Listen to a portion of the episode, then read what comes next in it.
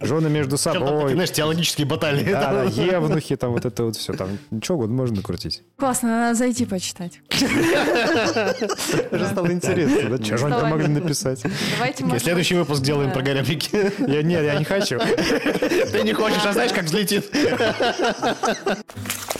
Это вообще-то вообще первый фильм с Дэниелом Крейгом. То есть это «Отель Рояль». Это вообще этому фильму уж тысячу лет в обед. А какой фильм получился? Да, классика. Никто попало его по яйцам хлестал, а Мац Микельсон. Да, это важно. Конечно, ты знаешь, хорошие артисты по системе Станиславского работающие, да? Станиславского, да. Станиславский к такому не учил. В смысле? Там не было такого мастер-класса, думаешь? Мне кажется, нет.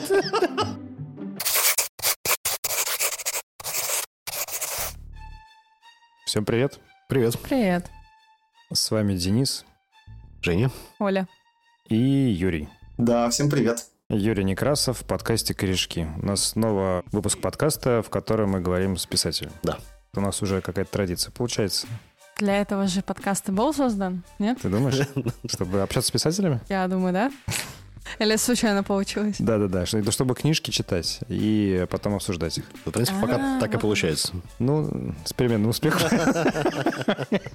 Э, Юрий Некрасов, писатель-разработчик, автор телеграм-каналов «Страхи мужика» и «Серьезные игры». Мне нравится название, кстати, «Страхи мужика». Да? Прикольно, я почитала даже, да.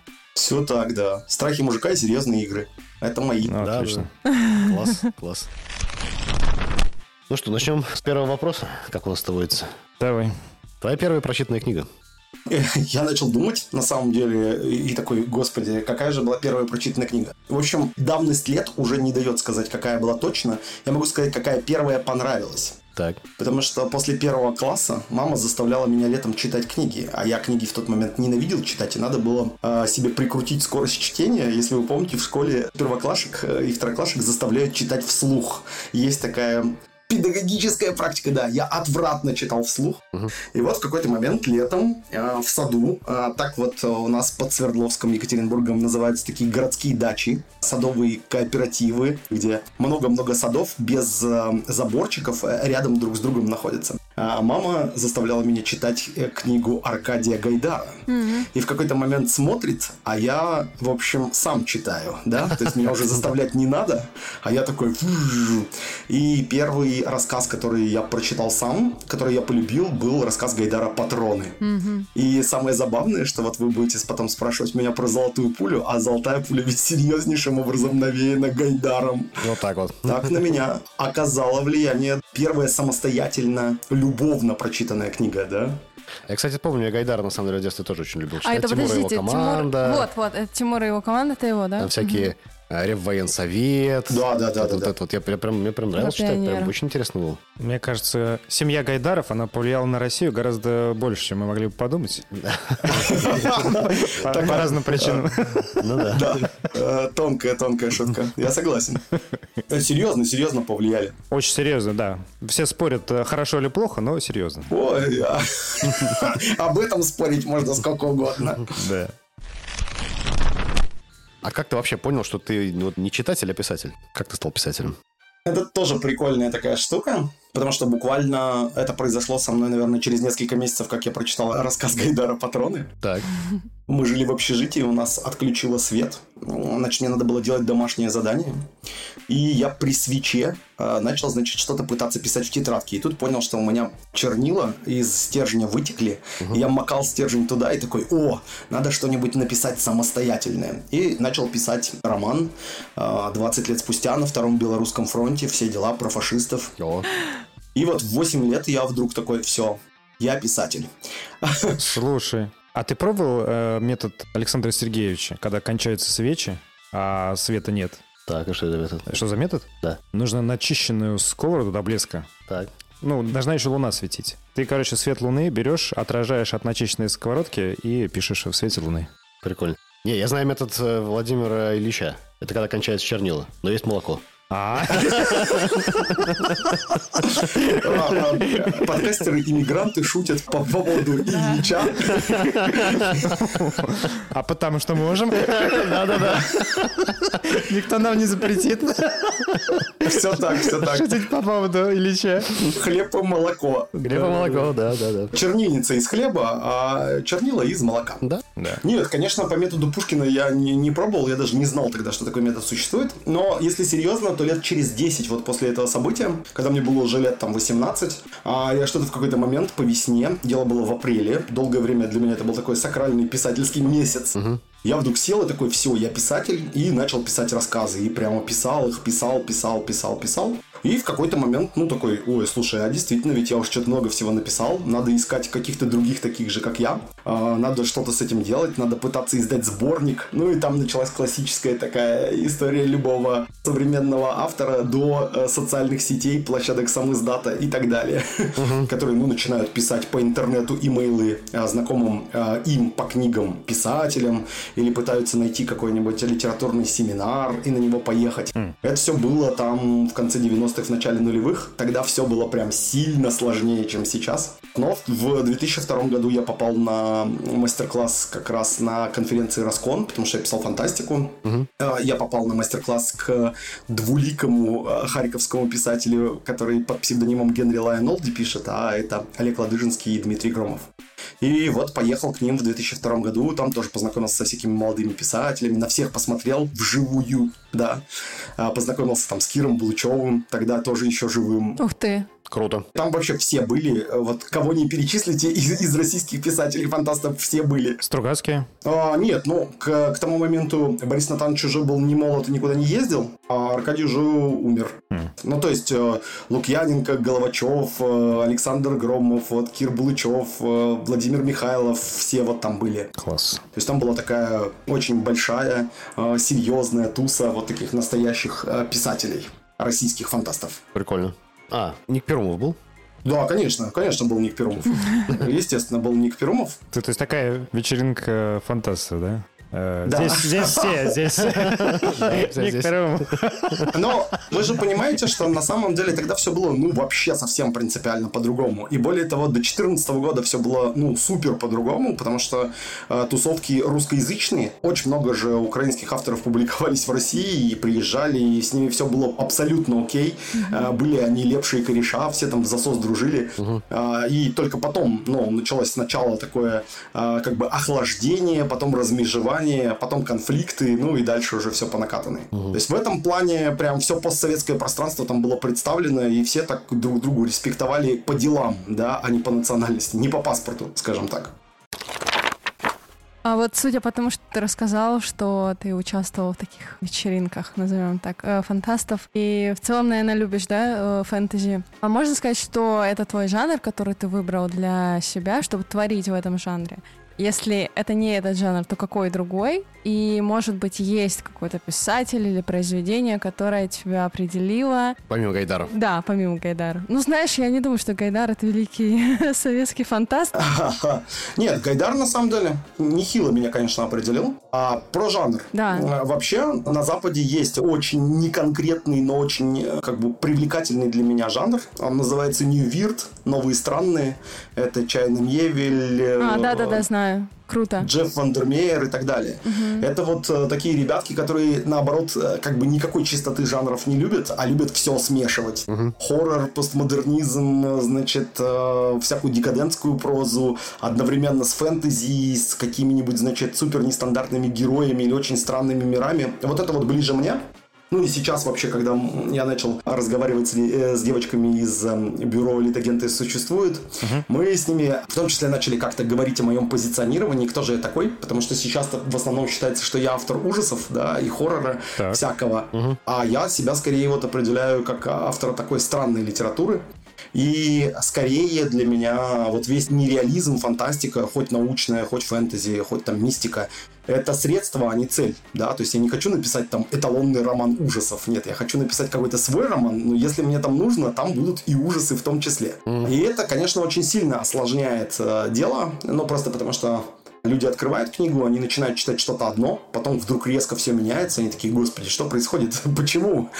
Куда ты понес нас, мальчик? И если говорить про автора, который очень сильно меня определил, то это Владислав Крапивин, О, мой уральский земляк, да, и у меня есть, ну, набор произведений, которые так или иначе как-то с ним дискутируют, являются ему омажами и прочим, потому что а, на самом деле, хоть он и писал, ну, условно назовем это для взрослых подростков, да, то есть писал-то он такой Янг Далт по-настоящему, по-честному. да-да-да. А, вот, только это был советский Янг Далт с одной стороны, а с другой стороны он тоже совершенно не боялся смешивать жанры. Научную фантастику с мистикой в одном месте, значит, вот такую супер драматическую пионерскую драму немедленно с какой-нибудь христианской притчей, да, он это просто делал очень почитательски, то есть это было читателю понятно, но тем не менее он был такой весьма лихой новатор, а, в моей самой любимой его книге «Голубятня на желтой поляне» все начинается как такой э, достаточно лиричный попаданческий роман, где космонавтам детишки через голубятню забирают на планету, немедленно превращается в какую-то драму, потом в какой-то готический ужас, потом, значит, в какой-то психотриллер, потом, э, значит, в какую-то повесть о э, коммунистическом э, сияющем будущем в духе полдня братьев Стругацких, а потом он это все начинает как бы замыкать, прессовать, все сюжетные линии связывать одна с другой, и ты такой читаешь и думаешь, офигеть. Круто. В советское время человек делал такое. Ну и это супер признанная, очень такая, на самом деле, глыба вот в детской, подростковой, советской фантастике, я считаю, наверное, одна из лучших, если не лучшая вообще книга. А напомните, это Кортик, это его или нет? Нет, Кортик это не его, Кортик бронзовая птица, это Рыбаков, если мне не Рыбаков, изменяет да. память. ага. Да-да-да. Да. Ну, это все же э, книги даже разных периодов, да, советской литературы. Но важно то, что на безрыбье Понятное дело, что вот у таких, как я, ну, то есть я 78 года, мне там 45, и в моем детстве там существовал Жюль Верн, вот Кортик, вот там какие-то Крапивинские книги, вот немного Стругацких. Почти все это мы брали в библиотеках. А Джек Лондон? Еще не было Джек Лондона? Нет, конечно, был Джек Лондон, конечно, были два капитана. Я говорю, там был набор всяких э, текстов, э, на которые мы опирались, там, Фенимор Купер и прочее. А, Просто, во-первых, это надо было тоже искать, э, да, то есть они не в каждой личной библиотеке были, поэтому я там супер много ходил в библиотеку и в школьную, и в городскую, и в такую, и в секую. А потом, когда в 90-е пошел вот переводной вал, да, мы-то э, наелись вот такой как бы отчетливой канализации, потому что помимо классных книг издавали вообще всяческий шит. Просто невероятный.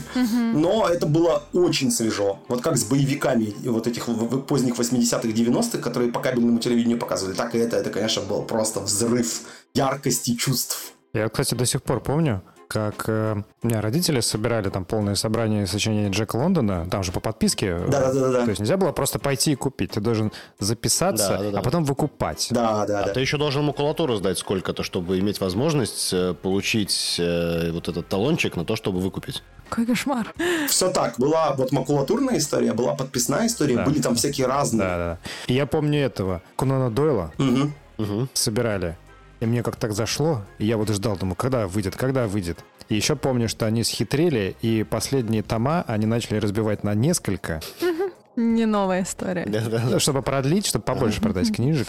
Слушай, я, я так сейчас понял, что на самом деле в Советском Союзе изобрели сезонные абонементы Подписки. за- задолго до того, как... Не-не, САС модель на книге была. Только не САС, а не знаю, БАС. Подписные модели были, да более того, вы что, там было много же всяких таких угарнейших вещей, вот в поздние 90-е, например, А, людям, которые интересовались космосом, предлагали записаться во Всероссийское аэрокосмическое общество.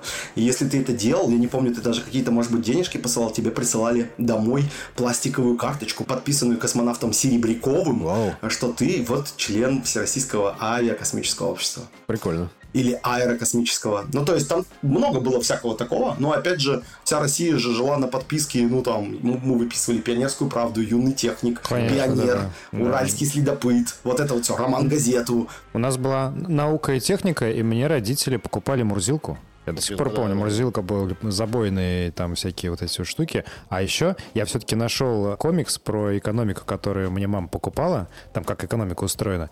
Но это уже, это всемирный то ли ВТО, то ли какой-то World Bank, это на самом деле выпускал. Угу. Американские комиксы, переведенные с английского языка, о том, как устроена экономика и деньги. Да, Класс, да. класс. Вот они вообще раздавались бесплатно где-то. То есть мама принесла мне, я помню, читал эти комиксы, это было очень интересно. Там, знаешь, ну, допустим, что где-то на каких-то островах в качестве денег были такие большие колеса, ну, какие-то, грубо говоря, бетонные. Это было очень неудобно, потому что они тяжелые, их сложно передавать, кантовать. В итоге отказались от них, перешли там на ракушки, грубо говоря.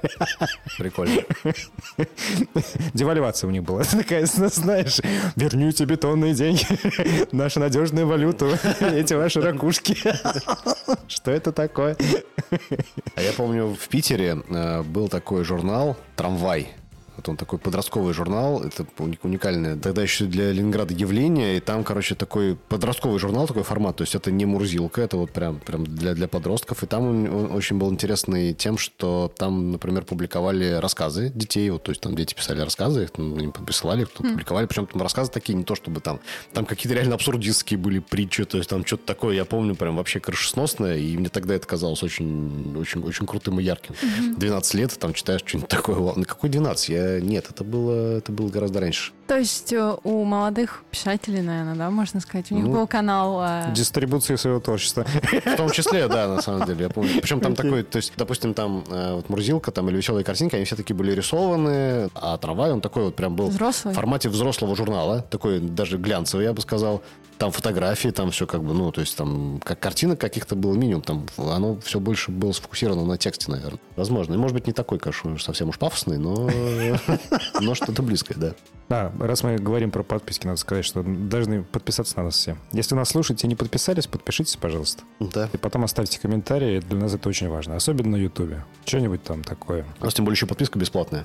Да, даже денег платить не надо. Да, Пока. ну можно, но по желанию. Да.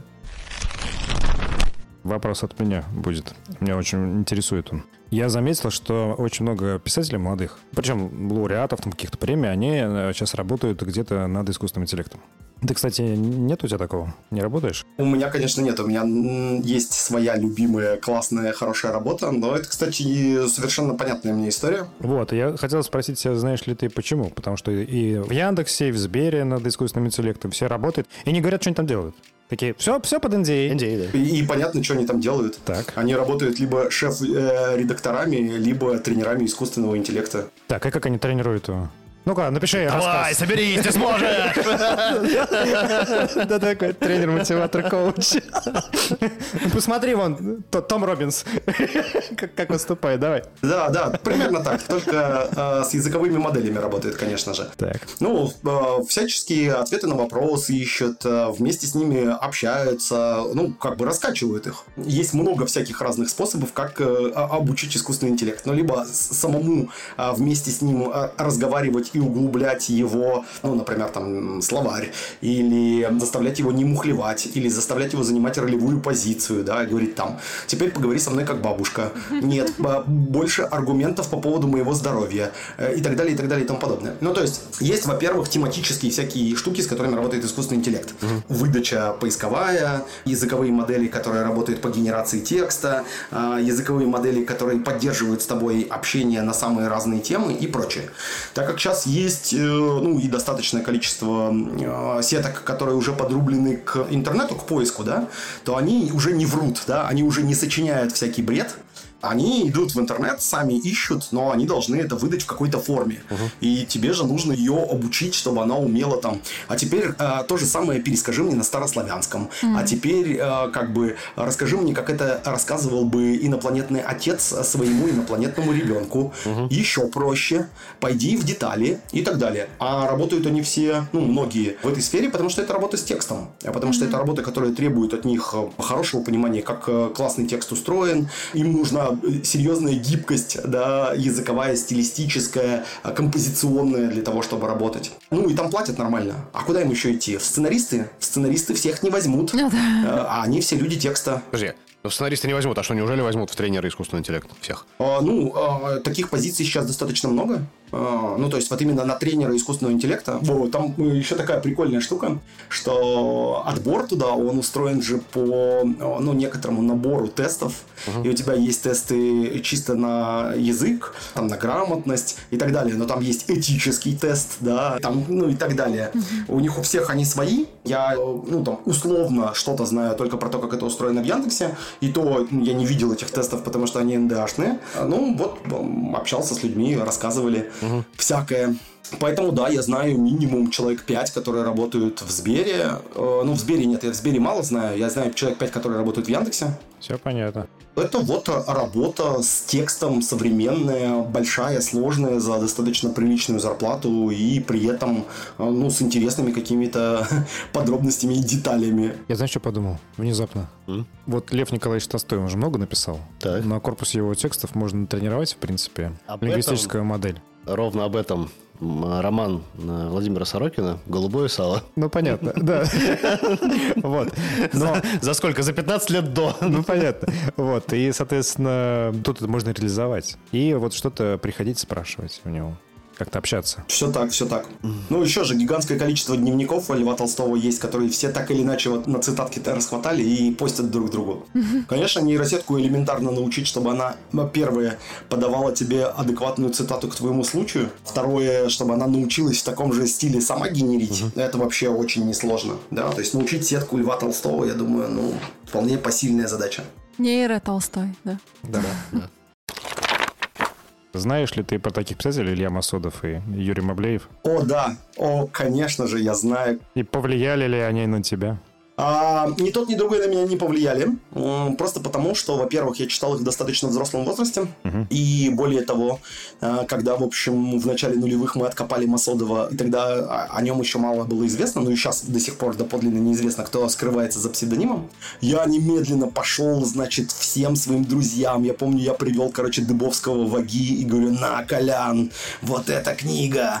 А знаете, кто такой Дубовский? Да, да, да, конечно. Да, да, да. Ну вот, это, это мой очень хороший друган с давних пор. И я ага. говорю, тебе надо это прочитать. Так. И вот он такой, что, что, мертвые пионерки, что? Но потом он вчитался и прикололся. Это был вот год 2005. Угу. И Масодов, это вот такой талантливый деконструктор, который как раз вот взял, разломал всякие, казалось бы, несовместимые вещи, да, какой-то там некрореализм, некроромантизм с одной стороны, с другой стороны вот этих пионеров, с третьей стороны как какую-то убойную мистику, бесконечные все эти мумии Ленина, с которыми, значит, хотят немедленно сношаться эти молодые пионерки, которые там при этом э, против какого-то мирового зла, значит, воюют. Все это кажется бредом, но это на самом деле очень стильно сделано. Да. Да, это абсолютно не массовая, короче, литература, но почти все, кто вот любит какой-то э, такой э, эстетичный трэш, да, ну вот с какой-то вот эстетикой или с, как, с каким-то стилем, они, конечно, очень уважают Масодова. Mm. А Мамлеев это совсем другая история. То есть, на мой взгляд, Мамлеев это, ну вот тоже от какого-то противного рефлексии, как раз какого-то постсоветского и советского. Он больше, на мой взгляд, философ, да, то есть, если, uh-huh. если Масодов, которого расшифровывают как Мамлеев, Сорокин и дальше там а, кто такой Д, всякие были рассуждения и гипотезы. Радов. Да, может быть, Радов, да, у которого роман «Змеесос», а у меня в «Золотой пуле» есть «Змеесос», кстати. Да-да-да. А, вот. И про Мамлеева я могу сказать, что это больше философская и больше какая-то такая поколенческая проза, да, такая рефлексивная, со всякими э, штуками. Угу. Мы когда делали живую игру по мотивам «Голубого сала», у нас там как раз был живой Мамлеев, так.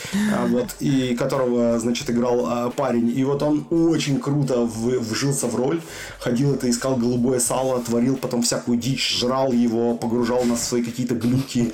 В общем, а, у меня свои какие какие-то ассоциации с Мамлеевым, но такие больше из ролевых игр, чем, чем из его книг. Но «Шатуны» я, кстати, считаю, ну, такой тоже, да, к счастью, не пропущенный шедевр именно очень странный, где-то отвратительный, но при этом э, весьма такой парадоксальный и экспериментальный прозы, которая вот такая доказала свою состоятельность. Все таки да, круто, мужик, даешь. Так что да, знаю обоих. Прикольно. Я просто сейчас начал читать биографию его. Угу. Шикарно. Мне нравится гораздо больше, чем его произведение. А у него жизнь была очень крутая, да? Автор, вот, который написал биографию, я что-то забыл, кого зовут, он прям шикарно ее написал. Ну, прям вот с самого начала тебя цепляет. В прошлом, что ли, году она вышла, да. А, как-то, я уж не помню, как она называется. Да, ну, в общем, прошла она достаточно широко, о ней много кто писал. Все так. Я тоже сейчас не помню, кто. Да-да-да, вот. И, соответственно, смысл же с творчеством э, Мамлеева в чем? В том, что он его переписывал постоянно. Угу. И, соответственно, шатуны, которые вначале расходились в сам издате, потом были изданы и сейчас переизданы, это вообще разные шатуны, как будто. О, прикольно, я этого не знал, кстати. Ну вот я так понял, что да. И я еще подумал, что... Потому что я как-то давно прочитал шатуны, а недавно прочитал «Московский гамбит». И мне показалось, что гамбит — это какое-то такое, ну, слабенькое, честно говоря, произведение. Такой немножечко странный фанфик. С неуместными какими-то странными философскими вставками. Ни к селу, ни к городу. Угу. С очень странным сюжетом. То есть какое-то очень странное впечатление. Я не читал, мне сложно что-то сказать. Ну, то есть я пошел по классическому пути, я прочитал, ну, самые известные произведения. Я вообще вот у, ну, каких-то таких, типа, супер-мега, особенно нишевых или каких-то контркультурных звезд, я предпочитаю одну самую крутую книгу прочитать, чтобы какое-то свое мнение составить. И если уж совсем зацепит, то дальше копаться. И вот мне интересно было бы сравнить впечатление. Угу. «Московский гамбит» до редактора и после редактора, наверное. Похоже, что разные вообще произведения, потому что, судя по биографии, вот поначалу Юрий Мавлеев, он переписывал свое наследие и его восприятие. Угу. Не очень понятно, зачем, потому что он такой как бы чужеродный, на самом деле, такой достаточно элемент русской литературы, с одной стороны. С другой стороны, ну, плоть от плоти. То есть это, ну, не знаю, как волдырь какой-то такой. Типа. Не, это, кстати, крутое такое сравнение про волдырь или про какой-то, э, как это даже сказать, фурункул, да? Ну, то есть, типа, он, э, с одной стороны, э, что-то, что нельзя игнорировать, а с другой стороны, ну, реально я знаю людей, которые тошнились от него вообще по полной. И такие, что, да это, ну, дерьмище какое-то вообще, зачем такое писать? Да-да-да. Вот это вот все. Вот, и он, соответственно, хотел, типа, я наследник Достоевского и Гоголя. Метафизический реализм, вот это вот называет свое творчество. Настаивал, да, ну, это, конечно, такое. Даже не знаю, как это назвать. Это мамлеевская метафизика, вот назовем это так. Да, да, да. А вот, э, кстати, возвращаясь к нейросетям, я не знаю, слышали ли вы новость о том, что Яндекс GBT опередил западную GBT, 3,5, по-моему, версия, по запросам на русском языке. Уже, это было прям три дня назад, э, вот я прям буквально читаю, э, по качеству ответов. Да, Яндекс GBT. Ну, просто запросы где были? В какой поисковой системе? Ну, в Яндексе, наверное. Ну, то есть Яндекс в Яндексе, чат GPT. Я не понимаю сейчас юмора. Это ирония, ирония. Вообще. Ну, это знаешь, это как это опрос опросам пользователей интернета. Нет, опрос Понятно. пользователей интернета показали, что все пользуются интернетом. Ну, условно. Я, честно говоря, не удивился бы. Ну, то есть, ничего удивительного такого нету. Яндекс мощнейшая поисковая машина. Почему люди на русском будут спрашивать другие машины? Да, кстати, например, поиск картинок в Яндексе уже, наверное, все знают намного лучше, чем Google фото. Google картинки, я имею в виду. Вот, если просто пишешь словами картинку, что тебе надо найти. Не, ну по-русски-то понятно гораздо лучше, да. Ж, Да. С этим никто не спорит. А вообще ты как считаешь, что западные нейросети опередят э, Русские. русские, отечественные опередят наша... Оговорочка во Фрейда. Не, да. ну, смотри, наша нейросеть, вот условная нейросеть Толстой, она надает... э, Кому она может надавать? Шекспиру. Надает ли она Шекспиру? Леща. Леща. В лингвистическом смысле. В... Шекспиру, наверное, да. А вот, эм, а, ну, я не знаю, какому-нибудь Фолкнеру, наверное, нет. Фолкнер не надает? Ну... Не, не, не надает. А, Пока не надает. Да нет, слушайте, но сейчас нейросети будут развиваться э, как бы не- невероятно каскадным образом во все стороны, и нам представить даже невозможно, а, как бы, что через пять лет будет с ними. Да, потому что так или иначе у меня часть работы связана с методиками э, проектирования из будущего.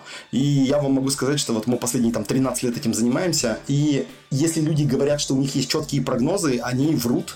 Просто потому, что вся футурология, которая есть, она ну, хорошо, если сбывается процентов на 20-30. И предсказывать будущее или прогнозировать его чрезвычайно сложно. То есть мы можем в будущее кидать тренды, которые есть сейчас, и пытаться понять, а что на этих трендах может вырасти, да, и а, скорее м, куда круче и куда интересней договариваться о будущем. То есть говорить, вот смотрите, если будущее будет вот таким, давайте уже сейчас делать вот это, вот это, вот это, чтобы прийти в эту точку, да, ну, то есть там, готовиться, да, э, как бы создавать его, угу. чем э, вот говорить там, ой, через три года у каждого ребенка будет свой личный ИИ-помощник или учитель.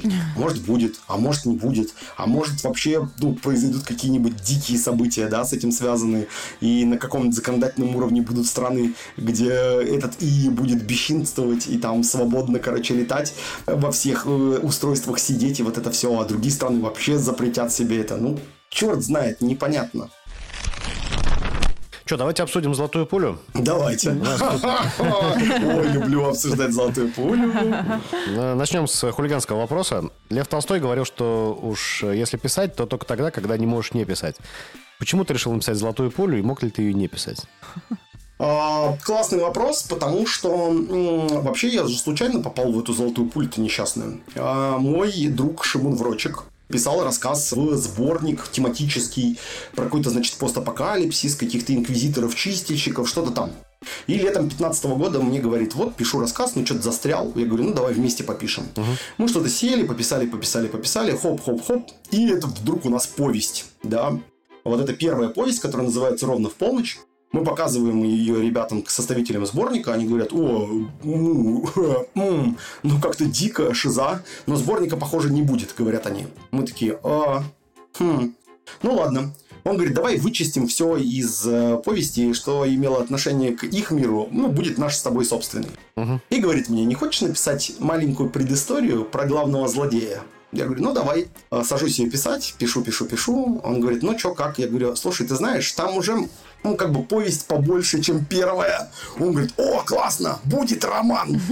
Вот. И мы потом три года ни шатка, ни валка такими со всякими перерывами, обсуждениями и так далее. Спокойно писали этот роман. А потом к нам пришла редактор Александра Злотницкая и говорит, ребята, тут Эксмо серию неформатной экспериментальной фантастики открывает. Есть что? Угу. Мы говорим, слушай, ну есть, но не дописано. Она говорит, за сколько допишете? Мы говорим, ну месяц. Она говорит, ну окей, забились. Дописали за два, и так появилась золотая пуля. Ну, соответственно, первую часть мы писали вдвоем, вторую часть писал только я, третью часть писал только он. А, вот, причем частично вторую часть придумал как раз он, третью часть частично придумал как раз я. ну, то есть у нас такое там э, э, сложное соавторство. Так появилась золотая пуля. Угу. Где-то как вот э, помощь, где-то как э, просто какое-то свободное творчество, где-то как раз как э, ничем не связанные руки писателя, который творит, что хочет. Да, потому что это, конечно, ну, в высшей степени э, свободное произведение, оторванное во все стороны. То есть оно так получилось в процессе? Может быть, была задумка в другом, а оно просто пошло так, как есть? Или изначально по фану? А, да нет, мы вполне той задумки, которая у нас была, исследовали, да. Угу. Тут э, есть очень важная деталь. Задумка, она же была не в сюжете, да, она была в каких-то там сверхидеях, э, которые там есть и прочее. То есть, ну, э, никто не лез в сюжет, который придумал другой. Угу. То есть, только первую часть мы написали по плану, а потом вторую и третью написали каждый как хотел. Угу. Слушай, ну то есть вы просто сидите дома, пишете, потом друг другу отсылаете по почте или приходите там строить какие-то графики, какие сюжетные перипетии или, или идеи? Это как вообще выглядит?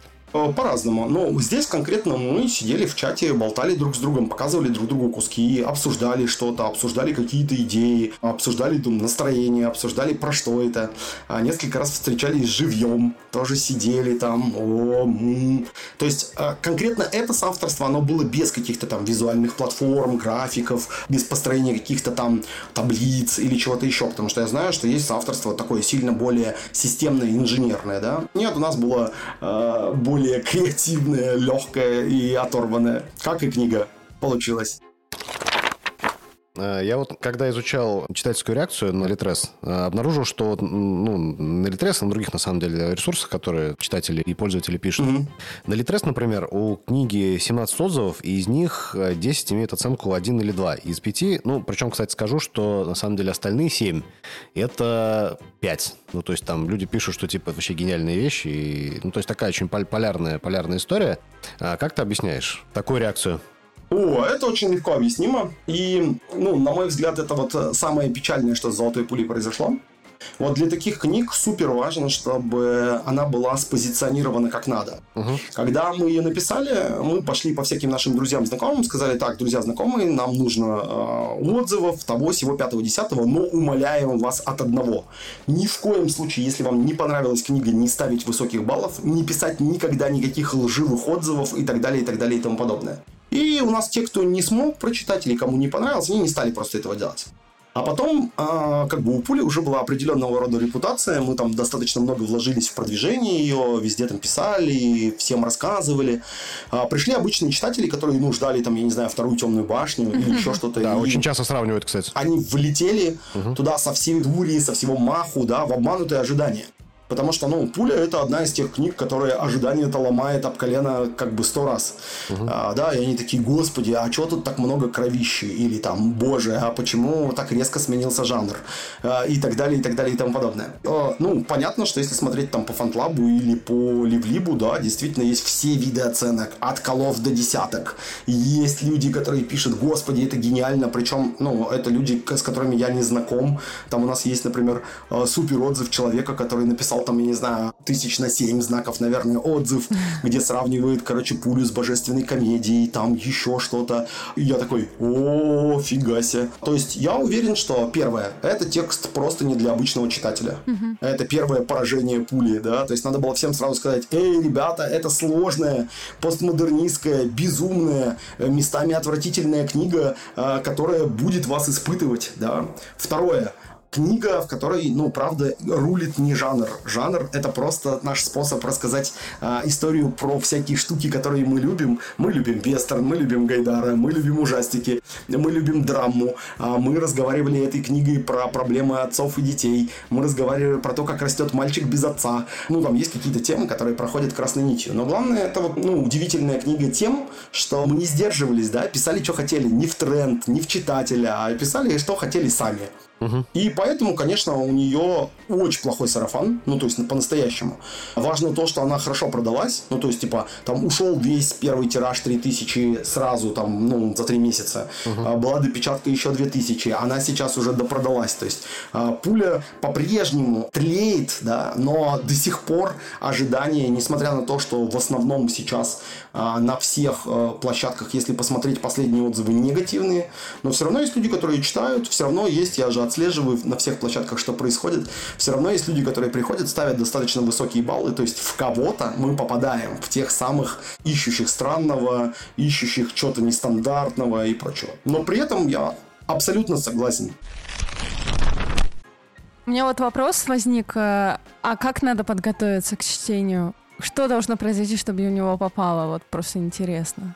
Как ты думаешь, может быть, у тебя есть пример такой, портрет читателя? О, ну смотри, я за годы настроил себе кучу фильтров, а, как я нахожу себе те книги, которые я читаю. Угу. Так. И, понятное дело, это долгий разговор. Ну, то есть, я там нашел себе серии, нашел себе авторов, нашел а, рецензентов, нашел ключевые слова, по которым я понимаю, оно не оно. Я просто всем ну, предлагаю, когда они берут в руки какую-то книгу, ну, маломальски нестандартную, если все пишут, ну, например, что-нибудь, о, какая там чумовая книга «Четвертое крыло», да, а ты такой, так, ну-ка посмотрим, а что этим ребяткам еще нравится? Они вообще что любят-то? Почему они от этого так кайфанули? Угу. И, ну, по большинству отзывов станет понятно, что, ну да, «Четвертое крыло», супер бодрое, э, значит, Янка Далт, много секса, много насилия, много подростковых страстей, э, значит, драконы, и вот это вот все. И ты такой, хм, ну, понятно. Кажется, я разобрался, почему и зачем это читать. Uh-huh. А по сложным книгам по ним же очень мало что можно сказать. Да? То есть там рулят не книги, а имена. Мы такие, ну, Алан Мур и Иерусалим. Огромный кирпич от чувака, который всю жизнь деконструировал канон комиксов, чтобы потом написать про свой родной город гигантскую книгу, в которой десятки страниц одним предложением написаны. Кажется, просто не будет. Угу. Да? И, к сожалению, а, я понимаю, что у нас сильно лучше сейчас спозиционированы переводные книги, потому что а, издательству проще о них рассказывать. Они уже западную реакцию видели. Они могут ее с чем-то сравнить, они могут нормально рассказать, для кого это. Они там сразу говорят, это интеллектуальная проза. У нас, несмотря на то, что сразу про серию говорили, что эта серия не форматной фантастики, это никак никто не может растолковать, да, ну, то есть, вот, например, если бы они говорили, ну, э, каким-то простым способом, да, это будут достаточно дикие книги, э, оторванные, да, э, автор здесь вас щадить как читателя не будет, но при этом, если вам нравится, а вот дальше, супер вопрос, а с кем сравнивать такую книгу? А, с Бероузом, который не про Тарзана, а который про голый завтрак? Mm. Или там, э, я не знаю, ну вот мы, например, нехило себя все время сравнивали очень нескромно с Кормаком Маккарти, да, с Кровавым Меридианом и так далее. И многие, кто прочитали книгу, они говорят, а точно же? Да, вот, вот на кого похоже. А, а, а кое-кто говорит, да вы охренели. Да какой Кормак Маккарти? Вы вообще поехавшие, что ли? У вас там, блин, какие-то, я не знаю, черепа говорящие, какие-то монстры, какая-то дичь, шитые дети. Что за бред? Какой Кормак Маккарти? Вы его читали вообще? И мы такие, да, вообще-то да. Интересно. А, в общем, супер сложность э, со всеми вот этими странными книгами в том, что непонятно, как про них рассказывать. Понятно, как рассказывать про понятные книги, непонятно, как рассказывать про непонятные. У меня, кстати, родилась идея, как рассказывать. Так. А не надо рассказывать, ну, то есть заранее. Нужно какие-то условные библиотеки, тест библиотеки, ну, типа, и там приходят э, читатели, готовые к экспериментам. Вот, им выдают книжечку такую еще, так. э, не опубликованную, может быть, даже. И они сидят, читают, и потом по реакции, соответственно, какие-то делаются выводы. Ну, как вот с играми когда игра еще не вышла, у тебя там типа бета-тест, ты нагоняешь э, игроков, и в принципе примерно интересен такой жанр игр, они что-то себе примерно представляют, что там, но в конечном счете они на самом деле не знают. Да, да, да. Я знаю, ну, например, ребята из Allcat, они достаточно перерабатывали игру после какого-то тестирования, потому что, ну, там игрокам что-то понравилось, что-то не понравилось. Опять же, ты как э, разработчик, ты же на самом деле уровень сложности не всегда можешь настроить, потому что тебе кажется легко, а по тесту смотришь, у тебя половина игроков отваливается на третьей минуте, потому что они вообще не понимают, что делать. И ты такой, м-м, надо что-то исправить. Угу. Все так, все так. Вот, может быть, с книгами тоже какие-то тесты чтения такие. Это тест, да. Да-да-да. Фокус-группа. Непрофессиональных читателей. Но э, на самом-то деле есть же бета-ридеры. Почти у каждого писателя есть беты, которые читают его книгу и дают ему какую-то обратную связь. Так они издателям нужны. Не писателям, издателям. Так, нет, у издателей-то, конечно, эту роль редактора выполняет. Но он смотрит не совсем на это. То есть на что смотрит э, сейчас издательство? Оно понимает, сможет ли оно такую книгу продать. Угу. То есть они понимают вообще ее и ее аудиторию, куда ее класть, какую серию, а, что с ней делать. Эта книга пойдет просто так, да, вообще без промо. Ну, то есть ее просто напечатают и в магазины отгрузят. Или в эту книгу надо влить денег, чтобы она денег заработала, да. Потому что у нас же гигантское количество книг, ну, выставляется на полке. Ну, то есть никогда издательство не бросает свою книгу, оно там работает с закупками, оно формулирует пять причин купить эту книгу, оно там пишет в Озон э, и прочие маркетплейсы, э, объясняя им, как позиционировать эту книгу, в какую какую категорию класть, да, там, отечественная мистика или там, иногда просто очень смешно, когда ты написал вот какую-нибудь дичь типа «Золотой пули», а они такие, так, фантастический боевик ее. И вот, короче, ребятки, которые читают фантастические боевики, например, по дороге с работы, они открывают ее и потом такие... Расчаровываются. Ну, да. Что-то такой я вообще планировал заснуть. Кажется, не получится. А то есть, вот, например, в компьютерных играх, там интересно, там была же, ну, как бы, много раз была спираль вот эта вот, э, которую когда-то GameXZ очень э, удачно поименовала левой резьбой, а потом начался, ну, вот, э, уже после десятых пик инди, да, разработки. И вот там, когда ты видишь, что это инди-игра, ты, ну, достаточно четко понимаешь, что ты можешь столкнуться не просто, там, я не знаю, с independent разработчиком, человеком, ты можешь столкнуться именно с какой-то дичью, ну, да. да, потому mm-hmm. что вот инди равно что-то нестандартное. Да. Угу. А у нас, ну, как бы инди-литературы нету, хотя ее на самом деле море. Вот. Ну, потому что нету инди-издательств, есть только одно большое издательство ну, да, и некоторое количество поменьше. Не, они, конечно, есть, и они, конечно, работают. Ну, то есть, например, супер долгое время инди-издательством, которое как раз выдавало странную литературу и на которое можно было опереться, это было издательство Гаятри, потом Лайфбук, да? да вот, да. Они прямо на этом, э, ну, построили себе репутацию. И забавно, что когда вот эти вот серии неформатной фантастики открывались, они же тоже всегда хотят а, все равно поддерживать, ну, книгоиздание в широком ассортименте, да, ну, не только, короче, вот это. Но проблема в том, что почти всегда эта серия закрывается, потому что она не может обеспечить нормальных продаж этой книги, если не заниматься их продвижением. А чтобы заниматься их продвижением, ну, да, нужно вкачать в них деньги. Ну и замкнутый круг. Ну да. Э, Кстати, у Лайфбук научно-популярная литература есть качественная и очень хорошо переведенная. Допустим, я Леонардо Млодинова читал неосознанно, шикарно переведенная книжечка. Там такие иногда классные переводы поговорок, что ли, пословиц. Прям очень классно сделано. Забавно, что, например, тот же «Миф», который начиналось как издательство исключительно работающее на полезной литературе, да, на всяком нонфикшене и прочем. Потом они такие вдруг, так, слушайте, но есть ведь до черта еще всего коммерчески привлекательного. Пау! Фэнтези, триллеры, детективы, мистика, все на свете, комиксы. И все. Ну да, не. Но они же еще все, ну, миф тоже принадлежит TX, MyST и там много чего еще. Ну, да, про это говорить, э, ну что, ну да, есть э, серьезный игрок-монополист, у которого внутри, на самом деле, сложное и иерархически, и филиально, ну, как бы вот если рассматривать как большой какой-то интегрированный холдинг, там много-много-много всего, которое как бы самостоятельное, но, да, принадлежит одному хозяину. Я, в общем, прочитал книгу не так давно. У меня свежие впечатления. Я, честно скажу, я ее не понял. Я- Господи, ты осилил золотую пулю? Да-да-да. Я прочитал. Чума. Я объясню, как я читаю все книги, фактически. Так, Я ложусь, у меня электронная книга на чернилах с подсветкой. ага. То, что мы в Сербии, я свою библиотеку сюда не перевез, конечно. И я читаю на ночь какое-то количество страниц, э, прежде чем уснуть. А потом засыпаю. Ты не смог заснуть, да? Нет, почему? Зачем? Смог. Читал.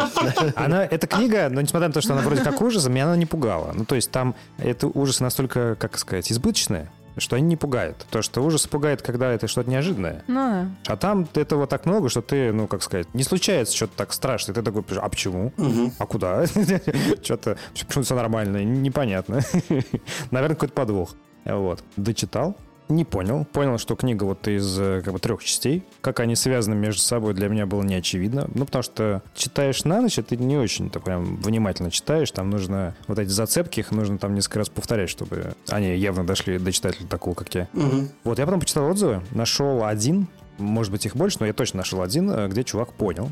Такой говорит, так вот же, третья часть, там она все меняет, и все вертится по-другому, и с ног на голову встает. Интересно, думаю я. Вот, где ключ, собственно, к этому роману, как его понять. Потому что, насколько я понимаю, первая часть, она, грубо говоря, вводный мир, и там есть герой и антагонист. Мгм. Вторая часть это вот как а, типа детства антагониста. А третья часть, она показывает, что на самом деле антагониста было и не тот. Это правильно или нет? Ну, может быть такая трактовка, конечно. Может. Смотри, а, значит, что важно понимать про золотую пулю? Да. Первое, о чем мы говорим всегда, э, и многие говорят, что нет, это невозможно. А, Там все как бы реализм. То есть все, что происходило с героями, не глюки. Да, потому что многие такие говорят, о, так ведь на самом деле это вот все мерещится девочке, пока она стоит с петлей, значит, на шее перед тем, как ее повесят. Нет, это не так. А, мгм. Это во-первых. Во-вторых, мы никогда не рассказываем, как связан этот роман, потому что он интерактивный, его можно читать с третьей части в первую, начать со второй, потом прочитать первую, потом третью. Ну, то есть там люди баловались по-всякому. И мы говорим, что замыкание этого романа происходит у читателя в голове. Мы сами знаем, как, как он связан. Да? А, ключ к этому роману это, конечно же, герои. Там есть герои, они из каждой части переходят один в другой. Более того, там есть, ну, как бы отчетливо разные миры, и между ними есть разница. И вот через связку этих героев его можно по-своему оттрактовать. И для нас супер важно, что у этого произведения, ну, так как мы не рассказываем нашу трактовку, однозначной трактовки нет. То есть есть три разных истории, их можно прочитать каждую как главную, и тогда в каждой истории будет один из главных действующих героев. Да, то есть первый это вот охотник за головами, во второй это мальчик, который потом превратится в чудовище, и в третий это девочка, которая, ну так или иначе, тоже появляется у нас во всех трех частях в разных видах и формах. И кто она, и что. Ну, сразу вот мне хочется какие-то начать спойлеры подпускать, но делать этого нельзя, потому что мы побожились, что никому не расскажем, а, как там все на самом деле. Ну и для нас вот этот вот диалог с читателем как раз и делает эту книгу, ну, настолько неудобоваримой, с одной стороны, и привлекательной для меня, с другой стороны. Mm. Что мне очень хочется вот этого диалога. Я очень люблю, э, когда в книге многое объяснено, но осталось место, где э, я додумываю, да. То есть я не люблю книгу, в которой брошена, например, какая-то сюжетная линия, и я такой, ну капец. Но я люблю, э, когда я не понимаю, например, как устроен этот мир, или там, а были боги или не были. Не, это не про эту книгу, но вообще. И ну, мне достаточно ок с тем, что ну, некоторые как бы, э, авторы не объясняют всего. Угу. Ну и э, да, э, концентрация предельная в этой книге, с одной стороны, ну всяких разных там типа вещей. Причем где-то такие нам говорят, ровно как ты. Типа, о, хоррор так не делается, потому что ну, хоррор — это переходы между, условно говоря, расслаблением и напряжением, да. Ну, то есть, когда у тебя такие пики взрываются. Саспенс. Да. И ты таким образом как бы пугаешься. А мы такие, так может это и не хоррор? Ну да, да. Да, ведь нам нужно показать, как человек вообще человеческую свою природу теряет. И как он борется до упора. А все, ну короче, ему судьба вообще быть другим. И вот ему судьба быть чудовищем и потом, короче, кучу всего с этим миром делать. Я, кстати, подумал, что, может быть, роман можно так описать для тех, кто не читал. Это вот Fallout, но немножко такой сумасшедший. Да, да. Fallout в мире Red Dead Redemption. Hotline Miami плюс Fallout. Ты не играл? Я Miami не играл. Miami. Нет, а там просто там, э, там эти, ну как его, индейцы. Да, есть немножко. Соответственно, это Red Dead Redemption все-таки такой. Но я просто Hotline Miami это одна из самых... Э, это вообще пиксельная игра, игрушка, не знаю. Я вторую просто играла, да, и там просто очень много крови. Тоже сплаттерпанк. Ну просто у Hotline Miami же один из векторов это ультранасилие, да? Ну, да. То есть вот она вся такая... Вообще Там вся. еще и музыка крутая. Да, да там, да, синтвейв такой. Да-да-да. Ну вот у меня лично такая ассоциация. А, ну вот, короче, тогда это, знаешь, это может быть даже еще и Doom. Doom или Wolfenstein какой-нибудь. Скорее Doom, наверное. А Fallout и все это вместе еще в Red Dead Redemption. Вот запихали, и ты такой думаешь... Шестенький Red Dead Redemption, да? Да, да, да. Я быстро скажу. Да. Вот когда мы вот примерно так описывали книгу, люди как раз потом дико плевались. Они такие, блин, да нет. Совсем не то. Вестерна или там, да, от Fallout вообще тут трошки и ножки. Типа, мы хотели вообще другого.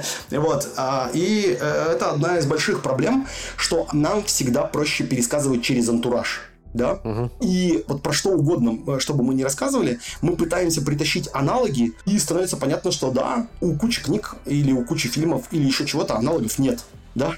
То есть мы такие, слушай, а, попробуй сам или там сама, и тогда с высокой вероятностью ты какие-то свои ассоциации скажешь. Потому что я вот согласен, и с Fallout, и с Red Dead Redemption, и с Hotline Miami у меня есть ассоциативный ряд. Или да. там, я не знаю, с каким-нибудь французским фильмом «Мученицы», да?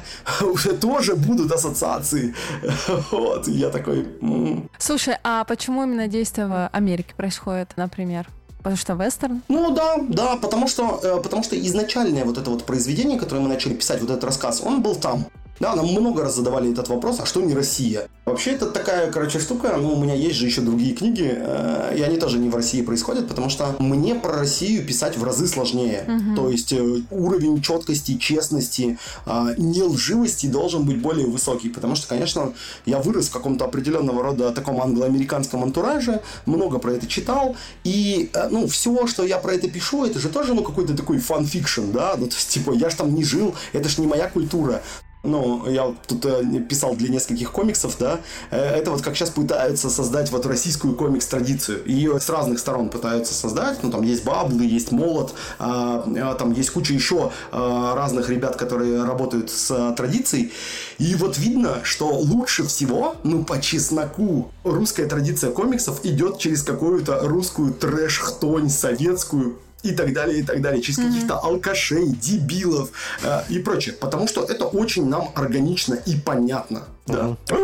Сюжет для комикса. Я просто понял, если про алкашей, так это же э, это нужно Венедикта Ерофеева. Только в виде комикса. Да, да, да.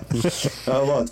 И вот сейчас, ну, уже, особенно благодаря фильму, да, у Бабла, ну, там, крутой успех, нормальные читатели к ним пришли, нормальные тиражи, нормальные деньги и прочее. И вот сейчас вот эта вот органика, она начинает становиться все более и более классной. То есть они сделали дофигища всего, чтобы породить вот этих вот э, российских, да, ну, или русских э, супергероев и вообще супергероику. Ну, интересно в этом направлении двигаются, развиваются.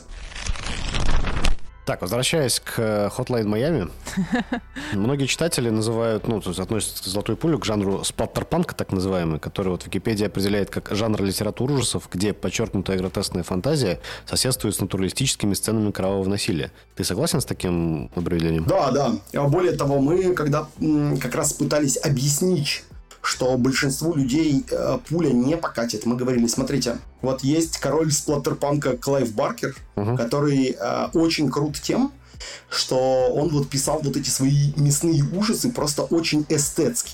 Он и стилистический, и те образы, которые он рисует, у него очень башка повернута под э, какую-то, с одной стороны, жесть, mm-hmm. но с другой стороны, вот под какой-то супер стиль. И мы говорили, смотрите, ну есть, вот вы явно этого не знаете, если не копались, есть ведь всякий жесткий сплаттерпанк, да? Когда происходит какая-то просто конченая дичь. А какой-нибудь там этот, господи, как его зовут, Эдвард Ли или кто там. Ну, в общем, uh-huh. всякие там есть западные авторы, которые вот прямо пишут э, про каких-нибудь, особенно там, не знаю, реднеков или еще кого-нибудь. И там просто фонтаны кровищи, дерьма, какого-то ужаса, супер противоестественного насилия и прочее. Потому что, ну, им это по кайфу. Uh-huh. А мы пошли по какому-то вот такому серединному пути, да, то есть у нас много вот этой вот какой-то тоже гротескной, изощренной жести, э, каких-то вот этих вот чудовищ, совершенно непонятно откуда взявшихся в этом посткатастрофическом мире, которые при этом живут каким-то своим социумом, укладом, какой-то своей мистикой, какой-то своей этикой и эстетикой. И вот это вот сочетание несочетаемого, что у нас вот, когда мы говорили, что это вирт, вестерн, сплаттерпанк там и так далее. И нам люди говорили, ой, а мы не знаем, что такое сплаттерпанк. Мы такие, бедные, несчастные летние дети. Как же вы сейчас влетите в бойни и что же с вами будет? Потому что у всех, кто прочитал «Золотую пулю» и полюбил ее, они все оперируют понятием «пройти через бойни». Если человек смог прочитать этот отрывок, то дальше он книгу дочитать сможет. Если не смог, надо оставлять ее, бросать ее и идти вообще дальше. Потому что, ну, вот там происходит как бы инициация читателя.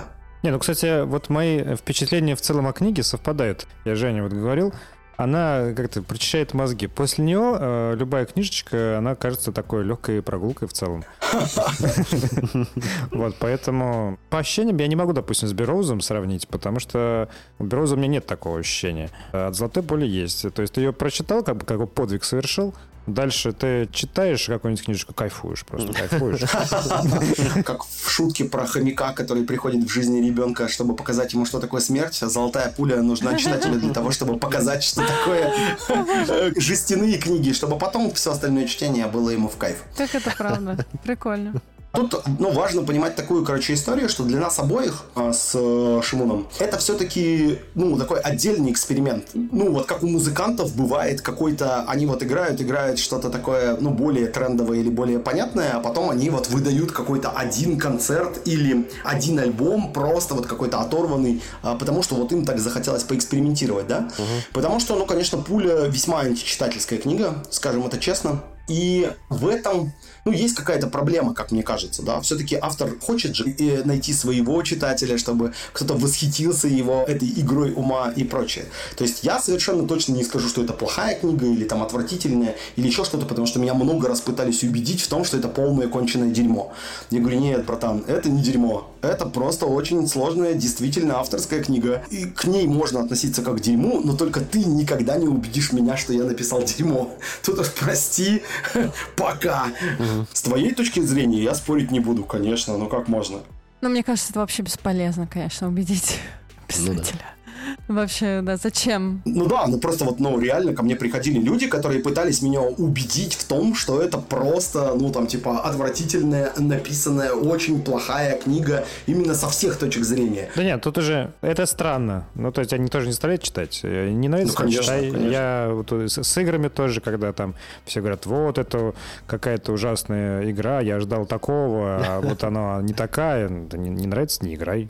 Ну, в этом плане вообще авторская позиция, она же очень э, обоюдоострая. Если автор заслуживший, всякие, короче, эксперименты, да, то его основная читательская аудитория, она приходит на поле эксперимента и говорит, ну, давай, я уже лоялен тебе, давай посмотрим. Угу. И там с шансами будет больше попыток как-то с этим разобраться. А если у автора этого имени нету, да, нет этой репутации, этого кредита доверия нету, то, конечно, там любая недоработка, любой косяк да. будет вырубать читателя, игрока, кого угодно. Он будет говорить, да все, фуфло, Пока. Шансы на ошибку не дадут. Я понял. Это вот, э, допустим, для меня это как э, альбомы гражданской обороны с точки зрения звука очень специфические mm-hmm. альбомы. И есть один вершки-корешки, где звук более-менее нормальный, и он такой какой-то, ну, несколько выбивается. И ты когда слушаешь, слушаешь, ты же не ожидаешь от гражданской обороны или там от Егора Летова, что будет какой-то нормальный звук. А ты тут слушаешь вершки и корешки, думаешь, у класс! Ты что, по-нормальному можешь? Ну, там не прям, что, так сказать, э, как обычные люди, но все-таки уже... Стараются. Как будто.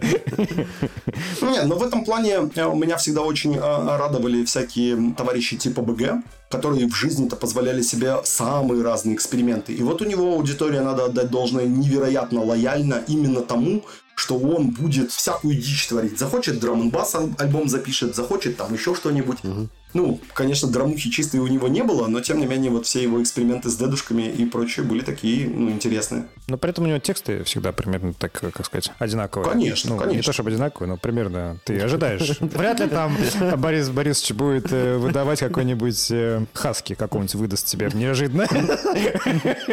А жаль, а жаль. Так, а есть ли кто-то из писателей, на кого ты ориентируешься?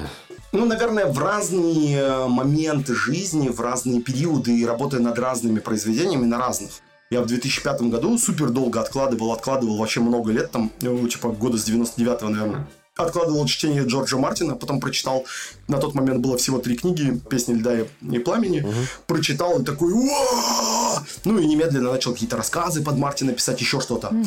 То есть, ну, бывают моменты, ну или там, я не знаю, когда я прочитал Альтиста Данилова, я такой тоже, вот, вот так вот надо сейчас, вот так изощренно, так сложно, про каких-то вот этих вот таких вот каких-то странных тоже таких вот персонажей, с одной стороны какой-то магический реализм, с другой стороны какая-то ехидная советская реальность, вот что-то вот такое. То есть это со мной бывает не часто, когда меня какой-то семантический вирус чьих-то текстов или чего-то поражает. Но бывает, что да, на меня вот это накатывает, и я вот э, что-то подобное хочу писать. Бывает, что, ну, вдруг приходит какая-то писательская задача, и я такой, о, под Крапивина хочу поработать, да, э, ну, там, хоп-хоп-хоп, что-то написал в таком ключе. Или, а вот здесь, э, ну, не знаю, сыграем на поле Геймана, э, например. Угу. Не в стиле Геймана, а именно вот в его какой-то традиции, да, как я ее себе понимаю, ну и прочее. А так, ну, у меня есть, конечно, любимые авторы. Э, если из русских, э, то вот Крапивин, Елена Хаецкая, которая написала «Меч Радуга», «Мракобес» и прочее. Много у нее читал, там «Синий стрекозы Вавилона». Очень ее люблю очень крутая. Из западных, ну вот там Мартин, есть писатель Джаспер Форде с двумя F, который написал цикл про четверг, но не тот, э, и там еще несколько книг, там «Охотница на драконов» и прочее. Тоже э, супер невероятно изобретательный, очень стильный, очень такой тоже постмодернистский автор с кучей всяких выкрутасов и заморочек. Ну, там, кто еще? Из русских очень люблю 2017 Ольги Славниковой, Стругацких люблю. У Святослава Логинова есть великая книга «Многорукий бог Далайна». Я считаю, вообще аналогов в мировой литературе не имеет. Вообще просто вынос мозга супер-мега. Ее почему-то считают фэнтези, хотя это какая-то такая э, религиозная фантастика в искусственном мире, да, uh-huh. потому что там квадратный мир, в нем среди кипящей кислоты живет какая-то мега-гигантская тварь, и на островках тоже квадратных живут человечки, ну, люди, и по определенным правилам это пространство, оно меняется, ходит среди людей творец, которого зовут Илбэч, и строит вот эти вот квадратные арайхоны, меняя таким образом весь расклад внутри этого искусственно созданного мира. Очень потрясающая вообще просто книга э, запредельная. Угу. Поэтому, ну, много, много, в разные времена разное. Угу. А, во время карантина не мог читать книги и дико погрузился в тему комиксов. Теперь я читаю очень много комиксов. То есть вот за там 4 года, я думаю, прочитал тысячи полторы разных комиксов. Э, самых разных, от там классиков э, до э, современных всяких. Ну, понятное дело, что меня почти не интересует двойка, то есть DC и Marvel. Я там читаю только всякий мрак и только всякий взросляк, да. Мало читаю про классических супергероев. И много читаю вот как раз всякого там нестандартного, авторских комиксов, а, взрослых, черных, хорроров, таких сяких. А мангу не читал? Мангу читаю, да, но мангу читаю значительно меньше, чем, э, ну, из последнего, что меня очень сильно прикололо. Мне очень понравился «Огненный удар». Угу. То есть бензопила у меня вся собранная, а вот «Огненный удар» это прямо вот, ну, образец тоже супер нестандартного подхода к достаточно классической истории, потому что там у автора настолько без тормозов фантазия, и он в любой момент может откинуть какую-нибудь такую, короче, дичь. Угу. Вот, я прям восхитился. Да-да, есть э, такой мангака э, Дзюнзи Ито. Да, конечно, я его, он у меня, он у меня весь собранный. О, да, круто. и он, и он тоже супер крутой. Но вот э, с Дзюнзи Ито есть, как еще с набором мангак, э, у них есть вот эта вот супер крутая штука. Он всю жизнь работает примерно в одной манере. И именно за это его и любят, да, mm-hmm. то есть вот ты берешь его книгу, и ты можешь быть уверен, что это устойчивый уровень рисунка, истории, всего. Даже когда там читаешь его книгу про его котов, ты все равно попадаешь примерно во все то же самое. И это, конечно, вот этот вот устойчивый уровень качества, это супер круто, да. Mm-hmm. Ну или там, я не знаю, Берсерка читаешь, и тоже все понятно. Планируешь ли ты следующий роман и о чем он будет? Или какой жанр? А, про следующий роман и вообще про следующие романы. Но так вышло, что вот у меня сейчас в работе серия «Призраки осени». На русском вышло, ну вообще-то у меня на других и не выходило. А, первые два тома. А, это такой первый сезон «Призраки осени. Осень призраков». Сейчас в работе как раз третий том, который называется «Корни осени». Угу. Это тоже такая мистическая а, история с элементами ужасов. Она сильно более понятная, чем «Золотая пуля», но и сильно менее там дикая и жесткая но у нее другая сложность для читателей, там порядка 20 героев, мы меняем как бы фокал, то есть э, топ, на, на кого мы смотрим, и поэтому, ну, достаточно сложно удерживать всю эту историю в голове, mm-hmm. ну, вот надо дописать этот цикл, то есть надо сделать там четвертую книгу, потому что пока это не законченный цикл. У меня в работе есть э, то, что сейчас называется автофикшн, да, такие мемуары про а, то, как я рос, а, который называется «Мужественность», и про то, как вот мальчик превращается сначала в юношу, потом в мужчину. Мне все говорят, срочно дописывай, потому что вышло слово «пацана», а в «Мужественности» mm-hmm. очень много про 90-е, про то, как э, мы отхватывали от гопоты, про то, как вообще ну, весь этот мир был устроен, и вот это вот все. Ну и несколько еще у меня есть там романов в разной степени начатости. Есть примерно наполовину написанный, значит, роман такой дикий, который называется «Рудый слизень», очень сюрреалистический в жанре фрик-фэнтези. Mm-hmm. Есть роман под Аберкромби, такой гримдарк, да, такой фэнтези темное с крутыми героями. Есть недописанный тоже научно-фантастический роман про падение Советского Союза, значит, всякие альтернативные реальности советских супергероев, про то, как Советы пытаются осваивать Луну. Ну, в общем, планов дофига. Надо все это делать, все писать. Я поставил себе на 24 год цель вернуться, значит, в писательство и... Потому что в этом году я больше занимался работой. И дописать уже хоть что-то, выпустить еще что-то новенькое. Круто. Так что много всего. У нас пока в корешках самый популярный выпуск, э, ну, там, особо продвижением не занимались, вот это сам по себе, про попаданцев. Когда мы почитали романы попаданцев, а до этого... Э, кто не читал, кстати, из, Конечно. до этого? Да, да, читал. Я, да, читал. Нет, я потому что не, не читал ни одного романа попаданцев. Серьезно? Ну, кроме Янки при дворе короля Артура. В детстве. вот, вот, да, вот. Да. Кроме, так сказать, самого первого практически. Что-то было. Да, да, да. Но вот именно такая русская попаданческая литература, я вообще только слышал в ироническом контексте про нее, mm-hmm. а тут прочитал. Мы там поделились впечатлениями в юмористическом, скорее, ключе. И поняли, что у попаданцев просто огромная фан-база. Есть люди, которые читают только романы о попаданцах. Ну да. Ну и там какой-то свой особый мир. Вообще нам... Параллельный, причем да, да, да. параллельной обычной литературе, которые там у них свои авторитеты, свой пантеон, вот это вот какая-то своя иерархия незнакомая. Ну да, да, все так. Вот что ты думаешь по поводу этого феномена? Почему такого? это так популярно? Да, да, почему в России так популярно? Давайте разберем слоями. Это такая интересная, короче, история. Ну, во-первых, кроме попаданцев, есть же сейчас много вот таких течений, тенденций литературы развлекательной, которые очень успешно в некотором узком смысле. В основном это произведения, которые публикуются на площадках самоздата, Uh-huh. И там, ну, я не знаю, Литнет uh-huh. и Литгород, они посвящены в большей степени женской литературе. Не только потому, что ее пишут в основном э, девушки, но и аудитория, которая читает в основном э, женская. Более того, она платежеспособная, то есть они же ну, за деньги все работают. Да? И э, что меня удивило, когда я как раз интервью тоже брал у девочек, которые э, на Литгороде пишут свои произведения, что у них аудитория весьма возрастная. То есть здесь мы, как только мы начинаем говорить о пользовательском поведении, мы понимаем, кто, где, зачем, с какими целями это потребляет. То есть э, вот есть там женщины 35, а чаще даже там 50 плюс, которые утром просыпаются и с утренней чашечкой кофе, а, значит, читают главу некоторого современного любовного романа, романтического фэнтези, попаданки в фэнтези, магической академии, чего-нибудь еще. И вечером, возвращаясь домой, читают следующую главу ну, этого же романа романы выстроены в сериалы, и сериалы приучают тебя читать какого-то определенного автора. Авторы иногда коллабятся для того, чтобы делать какие-то мультивселенные, с какими-то общими тегами работают и прочее. И вот точно так же, отвечая про это, есть литр ПГ, есть попаданцы, э, ну, то есть вот есть такие вот мощные, большие течения. Есть бояр аниме, э, да. Бояр аниме?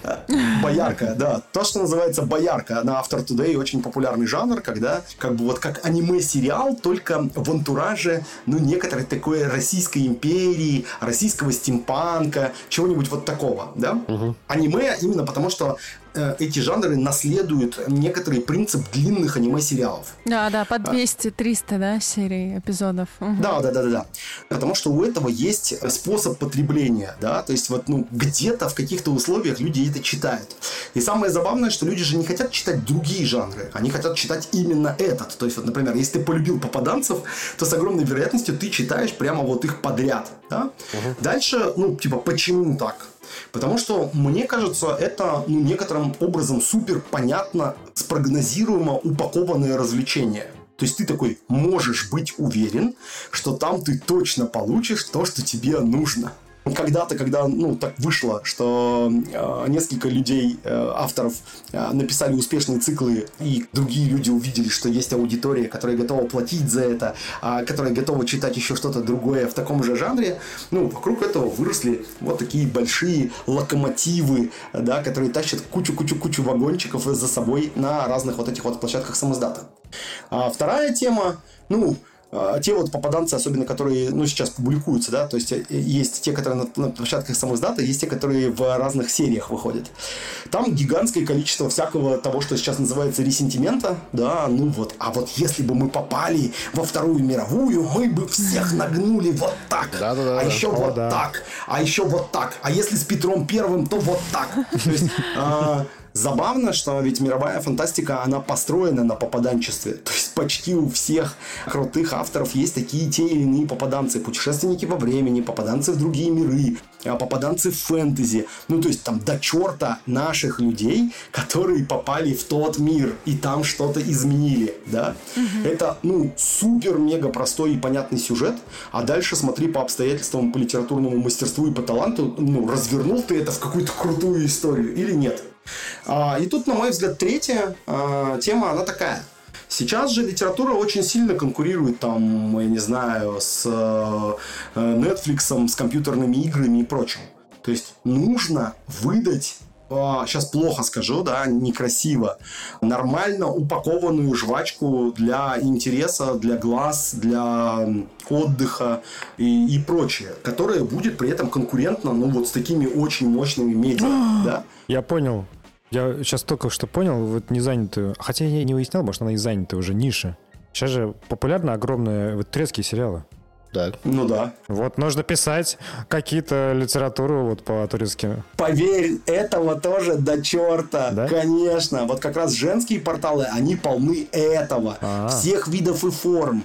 Про начальников и офис. а, Про э, гаремы. Про самые разные обстоятельства. И там тоже э, есть свои как бы звезды. Есть свои вот соцветия. э, Ну, всяких крутых тем. Каких-то героев. То есть у меня есть подруга, которая начинала вместе с нами на литературных конкурсах. Писала там какие-то серьезные рассказы на всякие разные фантастические темы.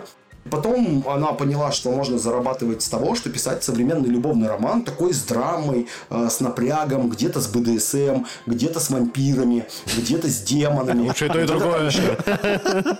И все.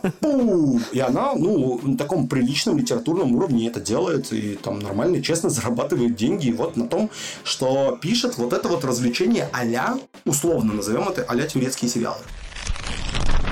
Сейчас, на самом деле, про турецкие сериалы. Э, Вот Вадим Чунцов в романе «Спецназ. Изменение реальности», он почувствовал вот этот вот тренд. Так. И у него там спецназовцы в какой-то момент они заворачивают в Стамбул и берут там в плен какого-то там президента э, турецкого. Чтобы он там Босфор Дарданелл отдал. Ну, так сказать, за дети и женскую аудиторию Ну, немножечко. видимо, видимо, да. да. Вот. А вот это, кстати, на самом деле, насчет женской аудитории, вот это интересно. Я сейчас просто раз зашел на автор Тутей, посмотрел там вот бояр, вот этот вот... э, как Ты называется? заинтересовал название, да? Да, да, бояр аниме, да.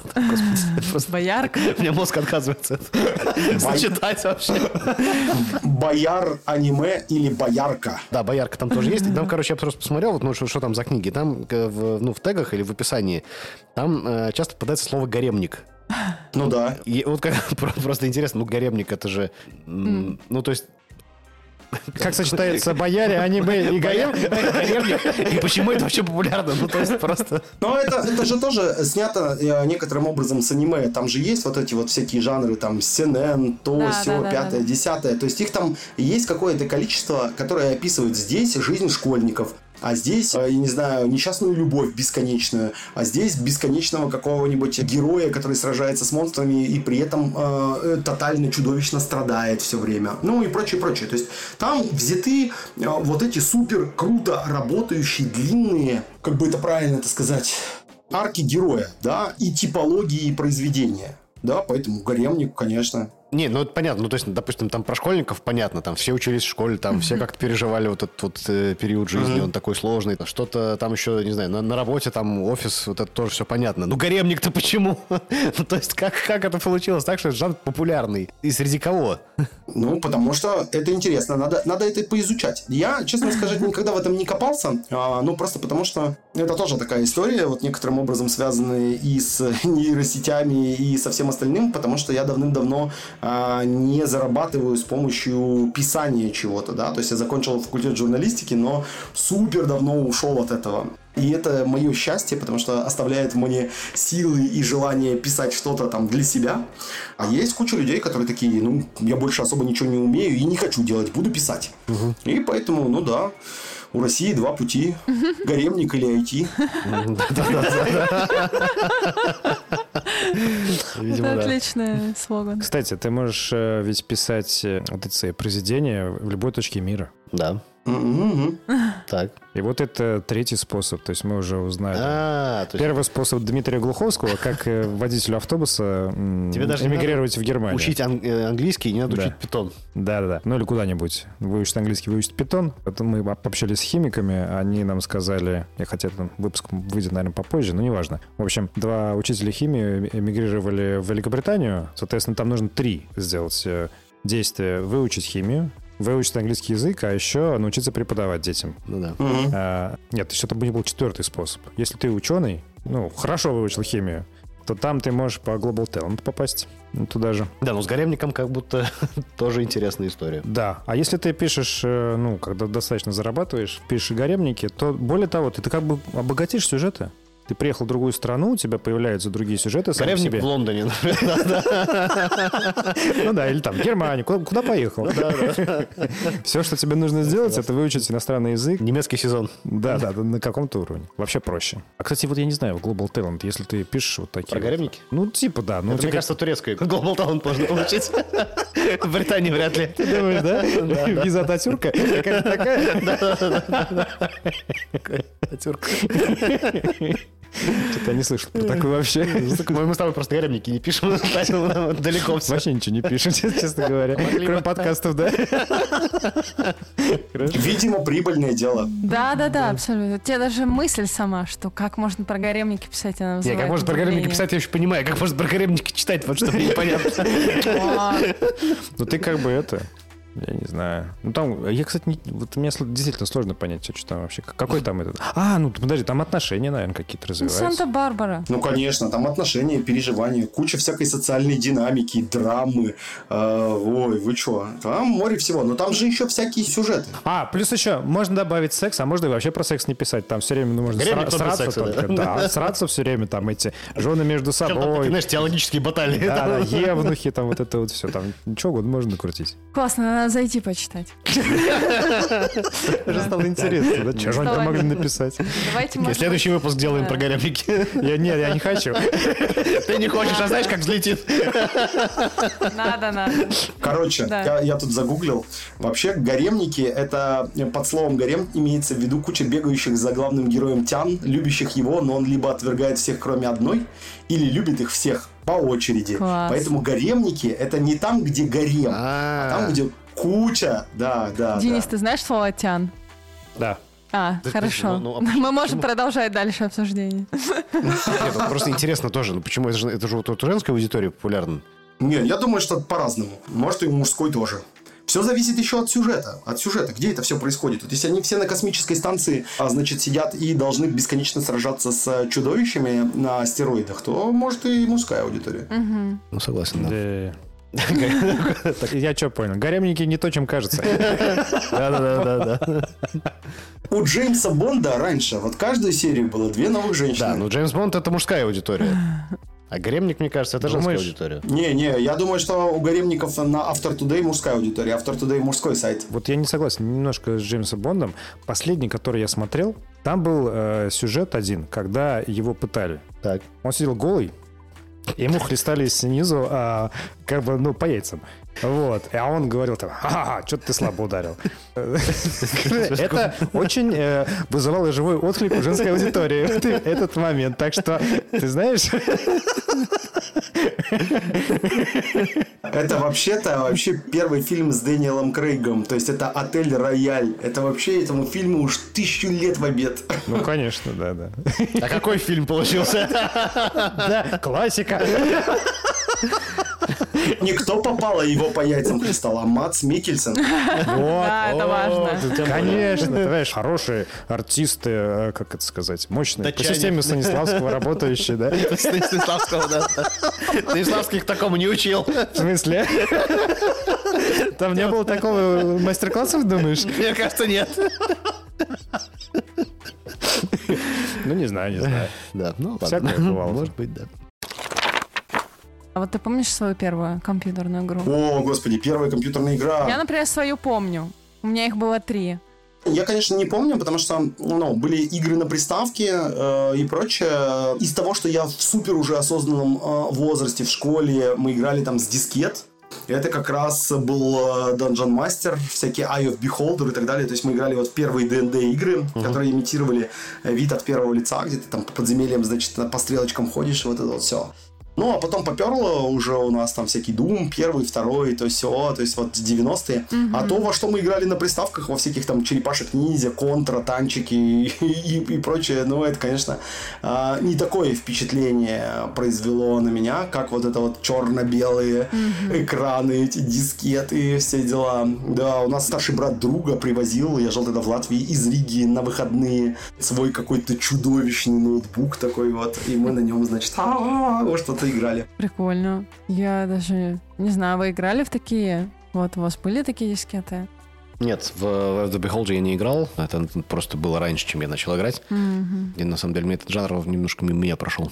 Dungeon Crawler. Мгм. Я к нему вернулся только, наверное, ну как вернулся. Вот Есть э, игра была популярна в 2012 году, прям выстрелила Legend of Grimrock. Ага. А, вот она как раз вот такая же. В том самом э, жанре, вот как раз там тоже квадратные подземелья, и там ты перемещаешься, но она там, естественно, современная на тот момент графикой. Я тогда в нее даже немножечко поиграл пару часов. Не помню, почему перестал, но было прикольно. Я вспомнил черно-белую игру, в которую я играл, которая меня произвела впечатление. Это этот, какого? Аладдин, не Аладдин. Принц Перси? Да-да, «Принц Перси». А, она не черно-белая, она Ну, не цветная. черно-белая. Я играл э, в виде в черно-белом, я не знаю. А, Да, да, конечно. Вот первый принц вообще, где вот вид сбоку, где вот Да, он бегает, да, и все, да, да, да. с такой чудовищной вот этой графикой почти символьной. Не, я сейчас подумал и вспомнил. Мы, конечно, еще в школе играли на каких-то БКшках в чудовищные вообще вот эти вот все игры, э, значит, там с какими-то пингвинами, э, что-то там еще, в какие-то бомбермены. Вандермена, да, да. ну, что-то вот, короче, совсем древнее, да, а, до а, вот этих вот более уже крутых настоящих компьютерных игр. Но именно вот первую я, я не скажу, да, к сожалению, я уже не помню. Все, все спуталось в голове. Так, а я читал твое интервью сайту gameconstructor.ru, и ты в этом интервью называешь себя разработчиком живых настольных и компьютерных игр с прикладным эффектом. Все так. В чем между ними разница и что такое прикладной эффект? На Западе есть игры, которые называются Serious Games. Это игры для образования бизнеса и всяких нужд, э, значит, людей за пределами развлечения. Их там много всяких разных видов, э, форм и типов. От симуляций, ну, то есть, когда много лет э, ребята пилят гигантскую компьютерную игру, которая симулирует работу э, завода, да, и ты такой садишься, перед тобой 100-500 миллионов экранов, а ты только пришел на работу, и тебе говорят, вот, посмотри, как наш завод устроен. Ну, или там в самом таком простом приближении приходишь работать операционисткой в Сбер, а тебе говорят, сейчас мы тебя наденем на тебя виртуальные очки и посмотришь, поотрабатываешь всякие разные кейсики, когда к тебе люди будут приходить, и что ты будешь с этим делать, и куда ты что будешь нажимать. Мне кажется, кстати, многие могли сталкиваться. Ну, вот э, это симулятор э, вождения автомобиля. Это же тоже Serious Game. Ну да, да. Да, так и есть. Вот, это один полюс Serious Games, а другой полюс Serious Games, вообще противолежащий абсолютно, это куча всяких разных, ну, их называют там тренинговыми играми, проектными играми и так далее. Их уйма просто всяких самых разных которые похожи на игры, но а, про что-то полезное, про проекты, а, про отношения в коллективе, про еще что-нибудь. И вот между всем этим я э, сделал кучу всего самого разного. Э, кучу настолок онлайн и живых про взаимодействие людей, про то, как они распределяют ресурсы, как они строят стратегию, как они друг с другом договариваются, как они понимают про то, что такое критический путь э, и прочее. Ну и живых игр тоже море.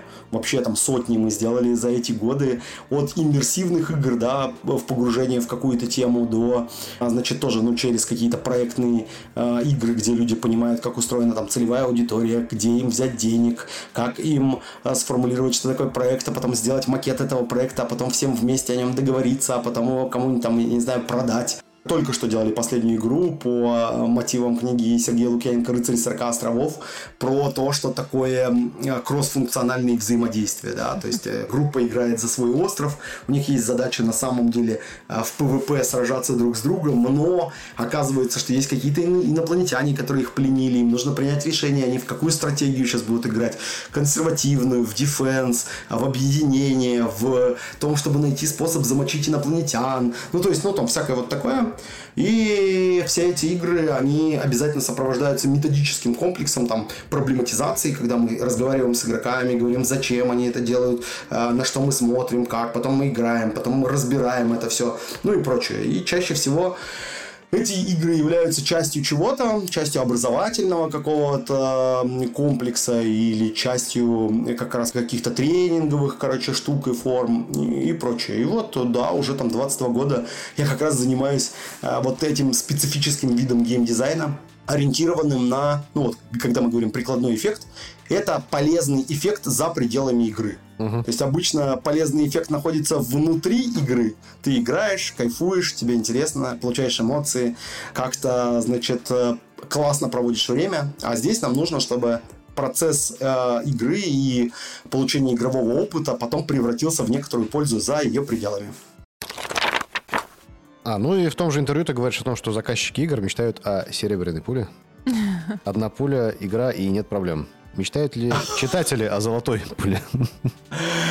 Э, ну, а просто большинство заказчиков сейчас, э, конечно же, хотят, чтобы по какому-то волшебству их проблемы решились. Угу. А мы чаще всего разбираем с помощью игры проблему, пытаемся в э, смоделированном мире э, ее как-то уцепить, поразбираться с ней, а потом понять, можем ли мы сделать аналогичные, похожие или какие-то другие шаги в реальной жизни, чтобы с этой проблемой поразбираться. Угу. То есть игра не лекарство, а проблем не устраняет, она проблемы подсвечивает, разбирает и прочее.